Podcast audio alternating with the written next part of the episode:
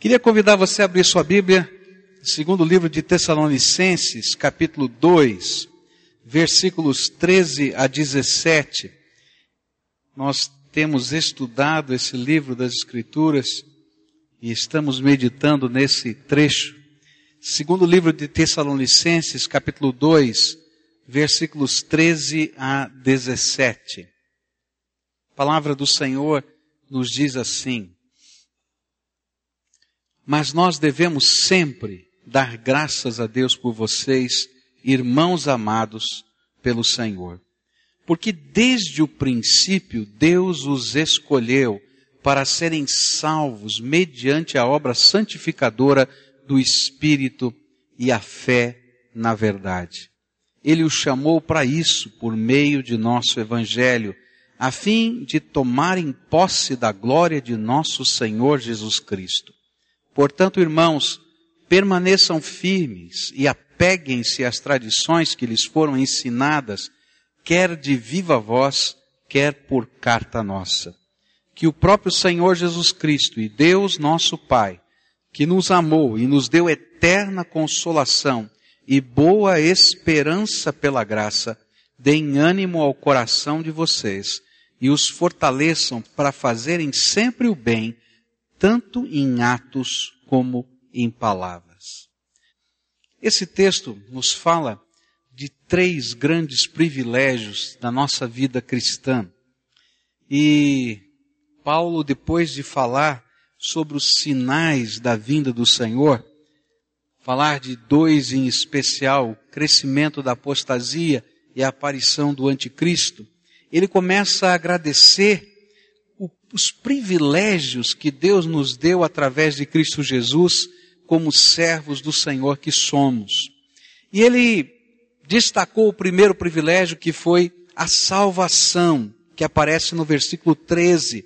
Mas nós devemos sempre dar graças a Deus por vocês, irmãos amados pelo Senhor, porque desde o princípio Deus os escolheu para serem salvos mediante a obra santificadora do Espírito e a fé na verdade.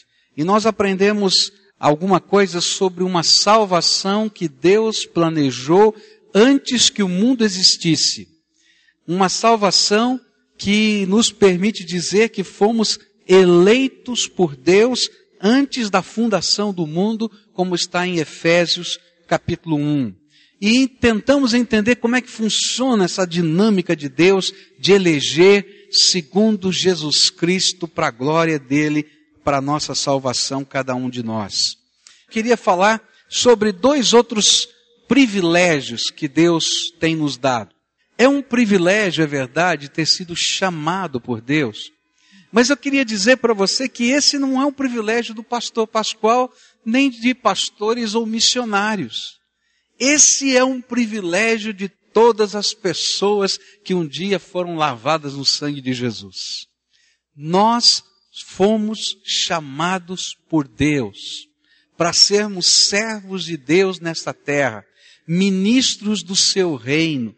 Todos nós fomos chamados para sermos sacerdotes de Deus nessa terra. E isso é um privilégio tremendo que eu gostaria que você entendesse. Nos versículos que nós lemos, vai aparecer de uma maneira muito clara esse privilégio. A Bíblia diz no versículo 13, mas nós devemos sempre dar graças a Deus por vocês, irmãos amados pelo Senhor, porque desde o princípio Deus os escolheu para serem salvos, mediante a obra santificadora do Espírito e a fé na verdade. Mas no verso 14 ele diz assim, Ele os chamou para isso, por meio de nosso Evangelho, a fim de tomarem posse da glória de nosso Senhor Jesus Cristo. O segundo privilégio que nós temos é que esse Deus que concebeu toda a obra da salvação tanto tempo atrás, quando você não existia, que planejou algo muito especial para tua vida em particular, antes do mundo existir, que viu você sendo gerado no ventre da sua mãe, célula por célula, e se alegrava porque ele tinha um propósito para a tua vida. Ele não parou só nisso.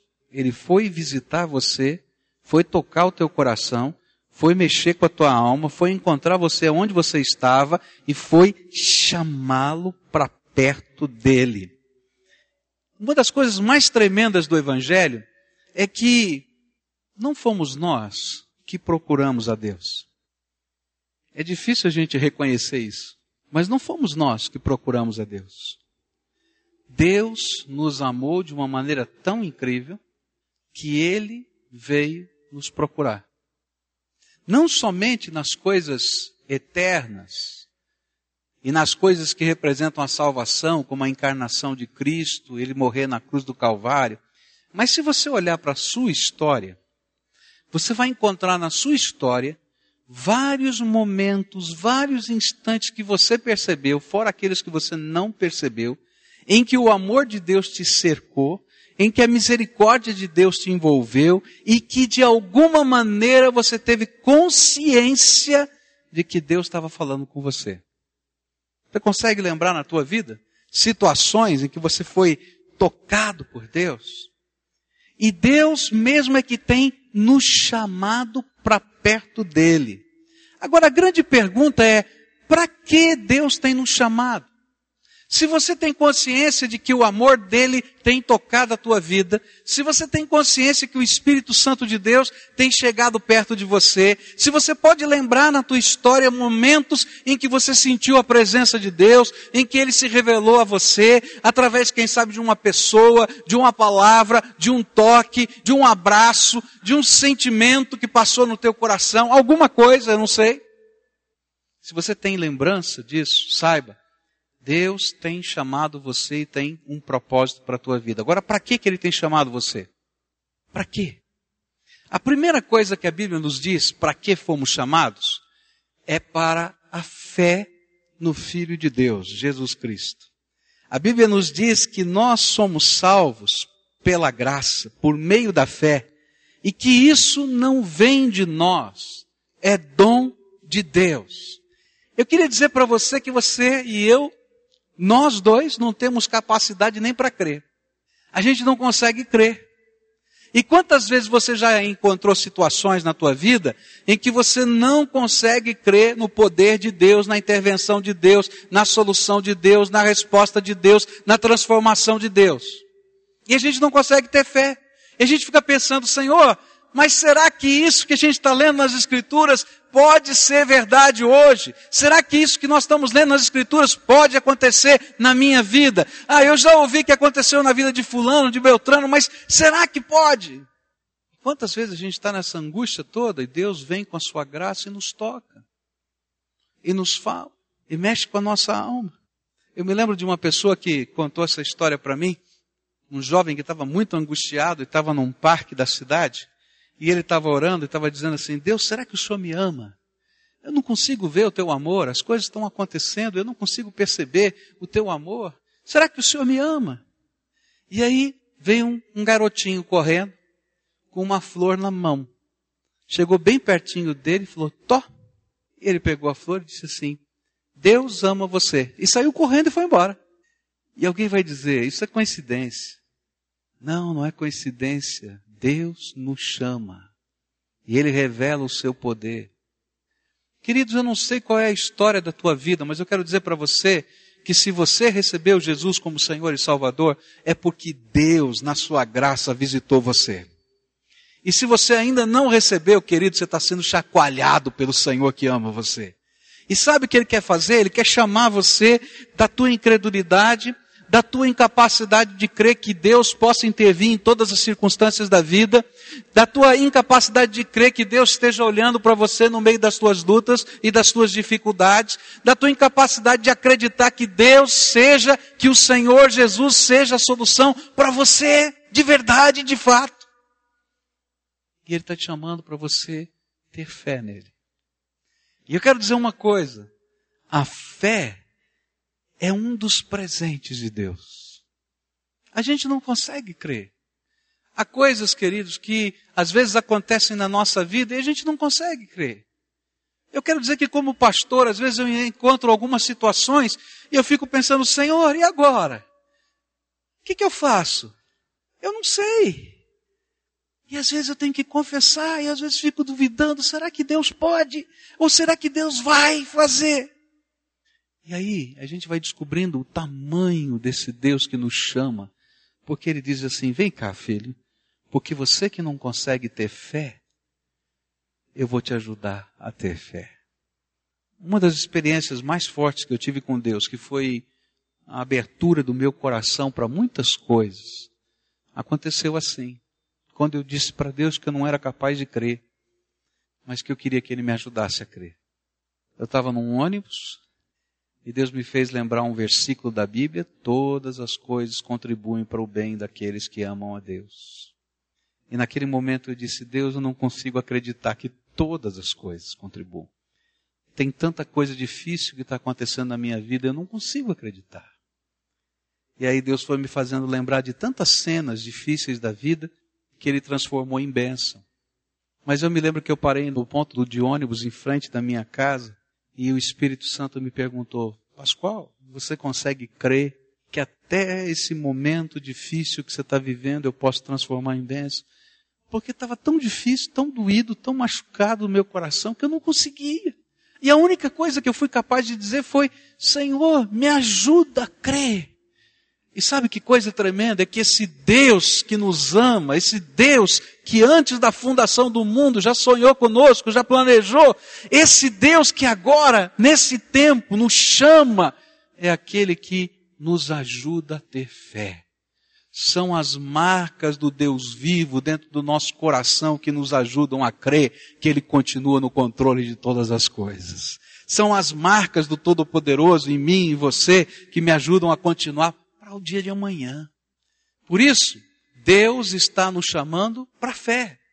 Uma fé que não é uma virtude maravilhosa que você tem, ou que alguns heróis da fé possuem, mas uma fé que Deus mesmo vai construindo dentro de nós, na medida em que nós somos maleáveis. E a gente, como uma criança, se coloca no braço do pai e diz: Tá bom, papai, e aí, o que, que a gente vai fazer? Eu não consigo, mas vou andar contigo. E aí a graça de Deus vai se manifestando e nós vamos aprendendo a andar com Ele por fé. E na medida em que a gente aprende a dar os primeiros passos da fé, o Senhor nos chama para uma segunda coisa. Fomos chamados para quê? Para santificação. E aí uma coisa tremenda começa a acontecer. É isso que Paulo começa a dizer para a gente nesse texto. Nós fomos chamados por Deus, fomos chamados para fé, mas fomos chamados também para viver uma vida diferente. E a gente começa a viver essa santificação, queridos, porque Deus vai trabalhando a nossa vida. Todos nós sabemos que somos pecadores. Tem alguém aqui que se imagina não pecador? Que não tem defeito, que é perfeito? que não tem erro nenhum na tua vida, que não tem falha nenhuma na tua vida? Eu acho que hoje a gente não consegue dizer isso porque a nossa própria vida nos diz que nós temos erros e defeitos. Mas dentro de nós, nós não imaginamos que esses erros e defeitos sejam tão ruins assim. Sempre é mais fácil a gente ver o ruim, não é? O mal no outro. Na gente, não é? A gente sempre tem uma desculpinha. É verdade, mas. Aí o Espírito Santo começa a trabalhar. Esse Deus que nos chama, ele começa a trabalhar. E eu acho tremendo como Deus trabalha com a gente. Ele pega uma área da nossa vida. E ele começa a mexer naquela área. E ele começa a incomodar naquela área. E às vezes a gente tem a sensação, eu não sei se você já teve essa sensação, que se um dia você resolver esse problema que Deus está mostrando para você, não vai ter mais pecado na tua vida, porque você não consegue enxergar mais nenhum, porque Ele só está falando daquilo. E de repente então você vai se tornando maleável, o Espírito Santo de Deus vai trabalhando a tua vida, você permite que Ele mexa, aí Ele mostra o próximo. E você vai entendendo que Ele está chamando você para viver uma vida bonita uma vida que reflita a beleza de Jesus. E a mudança não é uma mudança de pessoas que estão falando para a gente, de instituições que estão tentando fazer a nossa cabeça. A mudança é algo que o Espírito Santo de Deus começa a trabalhar aqui dentro do nosso coração e faz diferença. Eu ouvi essa história lá no Peru de um outro senhor no sul do México Esse senhor era um carpinteiro. E ele construía casas de madeira. E esse senhor era um crente muito simples, um homem muito simples, mas que Deus tinha dado para ele uma missão: trabalhar com os jovens da sua cidade, os mais perdidos que você possa imaginar, e lá naquela cidade, naquele povoado no sul do México, o grande problema é o alcoolismo. E aqueles jovens embriagados que perdiam o emprego, era esse que ele ia buscar para trabalhar com ele. E ele tinha um jeito muito estranho de trabalhar. Toda vez que aquele jovem chegava para o trabalho, tá? Esse homem, esse senhor dizia para ele assim: Moço, o que, é que você está fazendo com a tua vida? E durante 30 dias, todo dia de trabalho, a primeira palavra do homem era essa: Moço, o que é que você está fazendo com a tua vida? Depois de 30 dias, ele começava a falar: Olha, há alguém que pode abençoar e transformar a tua vida, Jesus. E ficava mais 30 dias só falando isso. Eu fico imaginando, coitado dos jovens, né? Já pensou? Depois, no terceiro mês, ele dizia, agora nós vamos estudar a Bíblia juntos. E aí começava a estudar a Bíblia com aquele povo. Depois de mais três meses, aqueles moços estavam transformados pelo poder de Deus. E houve uma reunião de vários líderes evangélicos no México estavam lá 17 pessoas, pastores de várias regiões diferentes do México. E quando esse missionário contou a história desse homem, citou o nome dele, começaram a se levantar alguns jovens naquele auditório. Quatro deles se levantaram e disseram: Eu era um deles. E o outro dizia: Eu era um deles. Porque Jesus transformou a vida desses moços. Queridos, Santificação é o processo pelo qual o Senhor nos chama para sermos moldados, transformados pelo poder de Deus. É quando a gente começa a entender que não dá para viver do mesmo jeito, na presença do Todo-Poderoso. Você pode se esconder de todo mundo. Mas será que há algum lugar na face da terra que Deus não te veja? Será que há algum lugar na face da terra que Deus não te encontre? Será que há algum lugar na face da terra que Jesus não possa estar ali com você? Até aqueles lugares horrendos, o Senhor Jesus entra, porque você é o filho amado dele, e ele começa a te chamar para uma vida diferente. Ele começa a dizer: para com isso, moço, para com isso, moça, para com isso, Senhor, para com isso, Senhora. Eu tenho algo diferente para fazer na tua vida. E esse Deus que nos chamou da morte para a vida, na salvação, que nos chamou para crer no poder dele, é aquele que está nos chamando para viver uma vida santa, uma vida diferente, uma vida que vai sendo transformada todo dia. E eu quero dizer uma coisa para você: santificação é um processo que vai durar a tua vida inteira. E Deus quer fazer mais na tua vida. Deus quer fazer mais na tua vida. Não se conforme com aquilo que Ele já fez. Tem mais de Deus para Ele fazer na tua vida. Mas para isso a gente tem que andar com Ele. E nós temos sido chamados para fora desse mundo e ao mesmo tempo temos sido enviados para dentro desse mesmo mundo, mas temos sido chamados para fora desse mundo para viver e sermos trabalhados pelo Espírito Santo de Deus. Mas somos enviados para esse mundo como agentes da graça e da misericórdia de Deus nessa terra. Para que Deus tem chamado você? Para fé, para santificação. Mas não para aí. A palavra de Deus vai nos dizer que Ele chamou você para fazer com Ele um pacto. Está aqui nesse texto. Fazer com você um pacto. E com Ele um pacto. De morte e de vida. Se há uma coisa que aqueles crentes entendiam, é que o pacto que eles tinham com Jesus não era um pacto filosófico. E tem muita gente que imagina que a fé, o compromisso com Deus, é apenas um aspecto de uma filosofia moral que a gente vai viver. Não. O pacto que a gente faz com Jesus, quando a gente entrega a nossa vida a Jesus, quando a gente crê no poder de Deus, quando a gente permite que Ele nos santifique, é um pacto de vida e de morte. Há alguém a quem eu entreguei as chaves do meu coração, da minha alma e da minha existência. E esse alguém é Jesus. E eu vou viver para Ele. E eu vou morrer, se for necessário, por Ele. E eu vou passar da morte para a vida com Ele, para desfrutar de tudo quanto Ele tem prometido para mim. Se a gente não entende que aquilo que nós estamos sendo chamados é para viver esse pacto com Deus, esse compromisso com Deus, a gente não entende a verdadeira fé. A gente vive um tempo em que as pessoas estão abertas para a espiritualidade. É difícil a gente encontrar uma pessoa que não quer oração. É difícil a gente encontrar uma pessoa que não acredite que há uma força maior, pode usar outro nome, intervindo nessa terra. Coisa que a gente não via até poucos anos atrás, teses de doutorado nas escolas mais secularistas do mundo sobre espiritualidade. Mas sabe o que é que o mundo não quer? E muito disso às vezes acontece dentro da igreja compromisso com Deus. Eu quero viver um tipo de fé que eu não tenha muitas obrigações, muitas responsabilidades. Eu não quero me comprometer. Se eu puder desfrutar, ótimo. Mas Jesus não nos tem chamado para esse tipo de fé.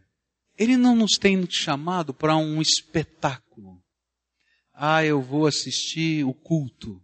Não. Ele te chamou para prestar um culto. Nós não temos sido chamados para contemplarmos ou desfrutarmos a glória de Deus. Nós fomos chamados para sermos cheios da sua glória e do seu poder para ministrar alguma coisa nesse mundo. Mas para isso, nós precisamos nos comprometer com o Senhor Jesus. Dizer, Jesus, estou contigo.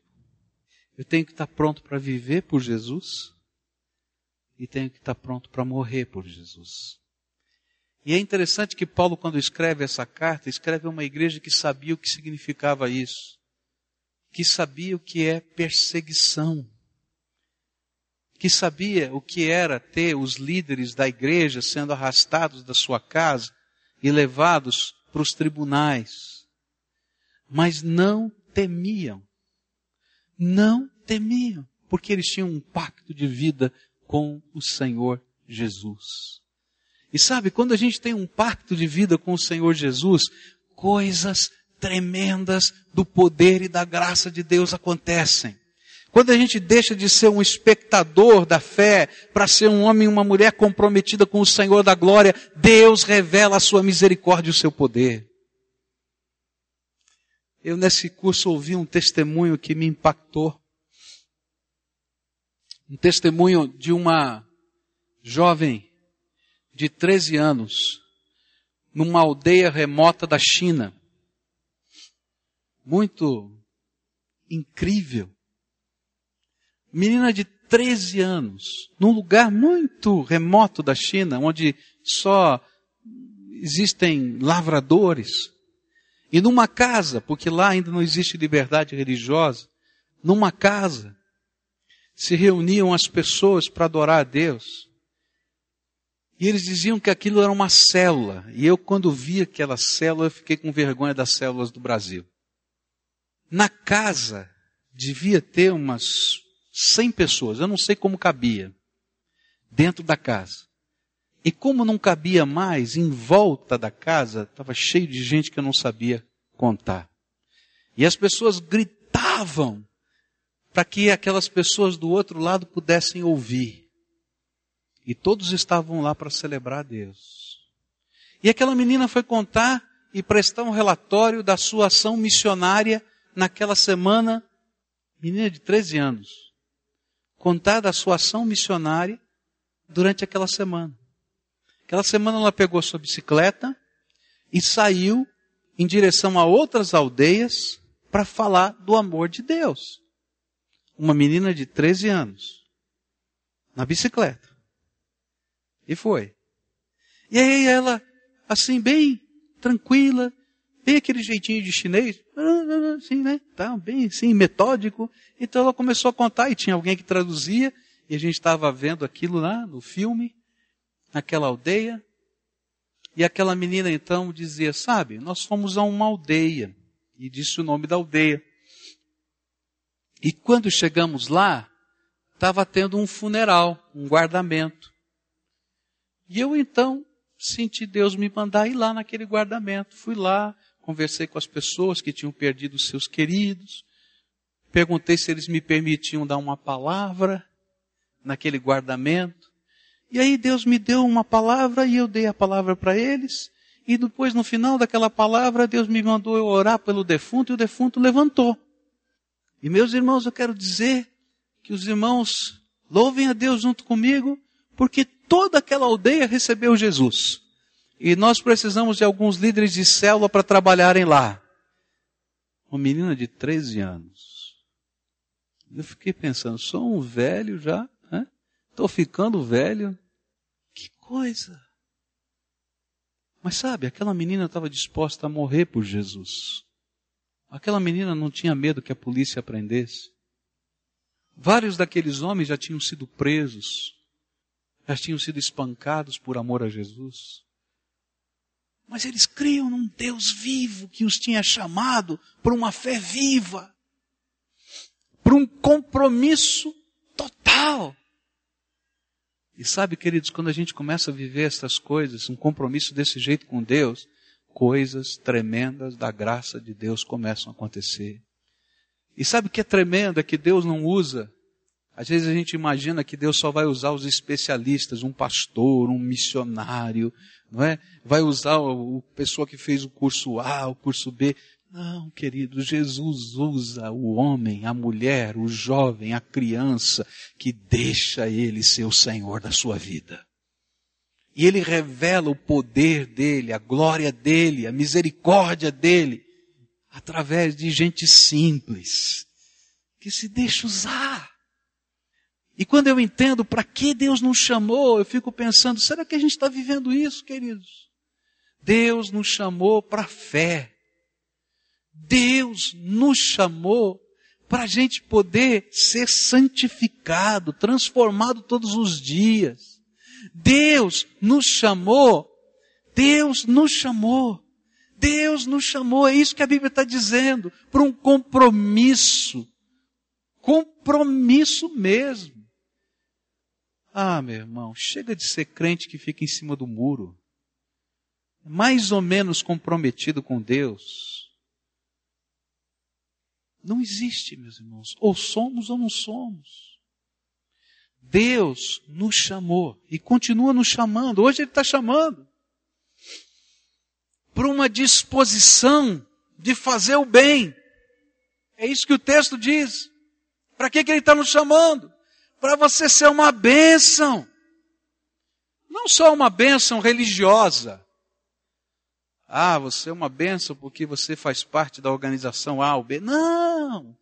Você é uma bênção porque Deus te fez gente boa nessa terra, gente séria, gente honesta, gente comprometida com a ética, gente comprometida com a moral, gente comprometida com a família, gente boa, gente dadivosa, gente que está preocupado com o outro.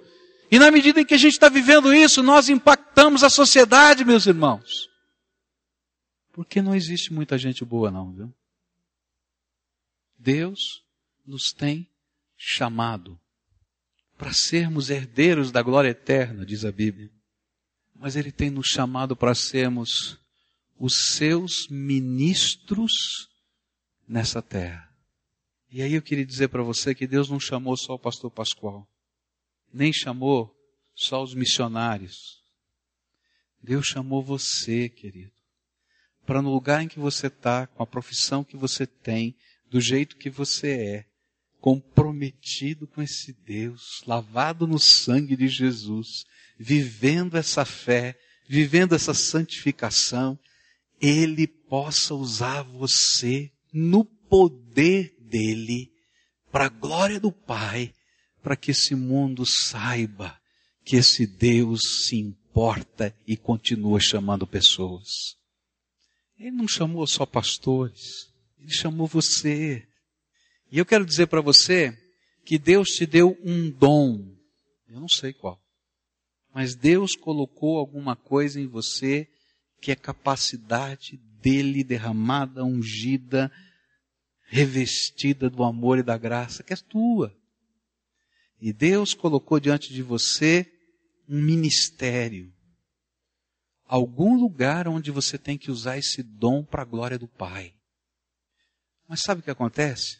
A gente coloca o dom na gaveta e coloca uma venda nos olhos para não enxergar à nossa volta o ministério, que são pessoas que Deus ama e que quer abençoar através da nossa vida. Deus nos chamou para sermos sacerdotes, profetas, mestres, homens e mulheres de bem nessa terra, que glorificam o Pai enquanto abençoam a vida das pessoas. Eu creio num Deus que salva, eu creio num Deus que cura, eu creio num Deus que transforma, eu creio num Deus que faz maravilhas. Creio de todo o meu coração. E sabe o que eu tenho descoberto? Eu tenho descoberto que Ele faz isso com todas as pessoas. Não importa quem elas sejam. Crianças de 13 anos ou maduros de cabelo branco. Que se coloquem na palma da mão do Todo-Poderoso e deixem Ele usar a sua vida. E aí você não vai conseguir explicar algumas coisas. Você não consegue explicar como é que as coisas vão acontecendo pelo poder de Deus. Porque não foi você que fez. É o Espírito de Deus que está agindo através de você. Mas é Ele que está revelando a glória dele. Meus irmãos, Deus tem chamado o seu povo. Deus tem me dado esse privilégio de andar por essa terra e ver coisas boas e más eu entrei numa loja em Lima, no centro de Lima. Entrei numa loja para comprar uma lembrança para minha família. E tinha um senhor, muito simples. E aí então ele começou a apresentar os seus produtos e tal. E aí eu me identifiquei, ó, disse, eu sou pastor lá no Brasil. E ele então me deu um abraço, disse, meu irmão, era crente no Senhor Jesus. Falou assim, então o irmão não sai daqui agora sem orar. Disse, tá bom, vamos orar. Por que que eu devo orar? E ele foi lá atrás, pegou um mapa do mundo, colocou em cima das mercadorias e disse, pastor, ora pelo mundo. Porque Deus me chamou para ser um intercessor, para que a palavra de Deus chegue a lugares que eu não posso ir, mas que Jesus visite esses lugares. E eu aqui oro todo o tempo que não tem ninguém aqui dentro da minha loja, eu fico orando, fico orando por um país. Eu nunca vi esse país, eu nunca vi aquele, mas eu fico orando por essas pessoas. E eu tenho um compromisso com Deus. Quando chega um pastor aqui, não sai sem orar pelo meu ministério. Então o meu ministério é o mundo, pode orar pelo mundo. Ah, eu olhei para aquele Senhor tão simples e disse: Aleluia, Jesus, porque tu usa tu usas pessoas assim, e eu tenho certeza que essa oração é poderosa. Mas para isso a gente tem que sair do muro. Entrei numa outra loja. E aí tinha um som ligado. Só canções evangélicas. E alto. Por quê? Bom, eu não sei se eles vão ouvir minha pregação, mas a música vão ouvir. Queridos, Deus está fazendo alguma coisa e usando pessoas. Gente simples. Gente simples que quer adorar a Deus com a sua vida, comprometer-se com Ele, usar os seus dons, os seus talentos, são comerciantes, são operários de fábrica, mas gente de Deus. Meus irmãos, quando o Evangelho saiu de Jerusalém e começou a abalar o mundo, não foram missionários de carreira que fizeram isso foram homens e mulheres de Deus que entendiam que tinham um chamado do Senhor, chamado para salvação, chamado para fé, chamado para santificação. E esses homens, por onde andavam, oravam pelas pessoas, pregavam o evangelho e Deus fazia com que essa mensagem fosse confirmada pelos sinais, prodígios e milagres da sua presença. Onde os apóstolos não iam, tinham medo de ir, ou tinham dificuldade para ir por causa da sua concepção teológica, lá estava essa gente simples que enviada pelo Senhor no poder do Espírito estava fazendo a obra de Deus. E quando você vê no livro de Atos dos Apóstolos o Evangelho chegando a Samaria, você vai descobrir que havia um leigo, um homem de, um homem simples, um, alguém que estava lá trabalhando, que começou a orar e Deus começou a fazer milagres. E ele pregava o Evangelho. E aí depois os apóstolos vieram para ver o que estava acontecendo. Eu quero dizer para você, você foi chamado por Deus. Você foi chamado por Deus. Deus quer fazer alguma coisa nesse mundo através da tua vida. Ele já colocou um dom no teu coração, na tua alma e na tua carne. E Ele está querendo dar um ministério para você. Mas para isso, você precisa aprender com Ele a caminhar pela fé. Para isso, você tem que deixar o Espírito de Deus santificar a tua vida. Para isso, você tem que ter um compromisso com Ele, mas não, não é compromisso de ficar em cima do muro, não. Se alguém te diz para fazer isso, vai dizer, não, por quê? Não é porque minha igreja não permite, não, porque eu tenho Jesus e o meu Senhor diz que não. Compromisso com o Deus que é Senhor da tua vida. Tem muita gente que já recebeu Jesus como Senhor e Salvador e não quer fazer compromisso. Queridos, nós temos que ser parte do exército de Deus. Está inserido dentro da igreja do Senhor Jesus. Está participando dos projetos que Deus tem para o seu povo. Ah, como eu queria ver cada casa, cada bairro, cada lugar. Pessoas simples, cheias do Espírito, que creem num Deus que fala, que creem num Deus que se movimenta, com a sua porta aberta, para orar por pessoas, para compartilhar o amor de Deus. Porque Deus vai fazer coisas tremendas quando os seus chamados e quando os seus escolhidos, porque fomos eleitos antes da fundação do mundo, se deixarem usar para o louvor do nome do Senhor.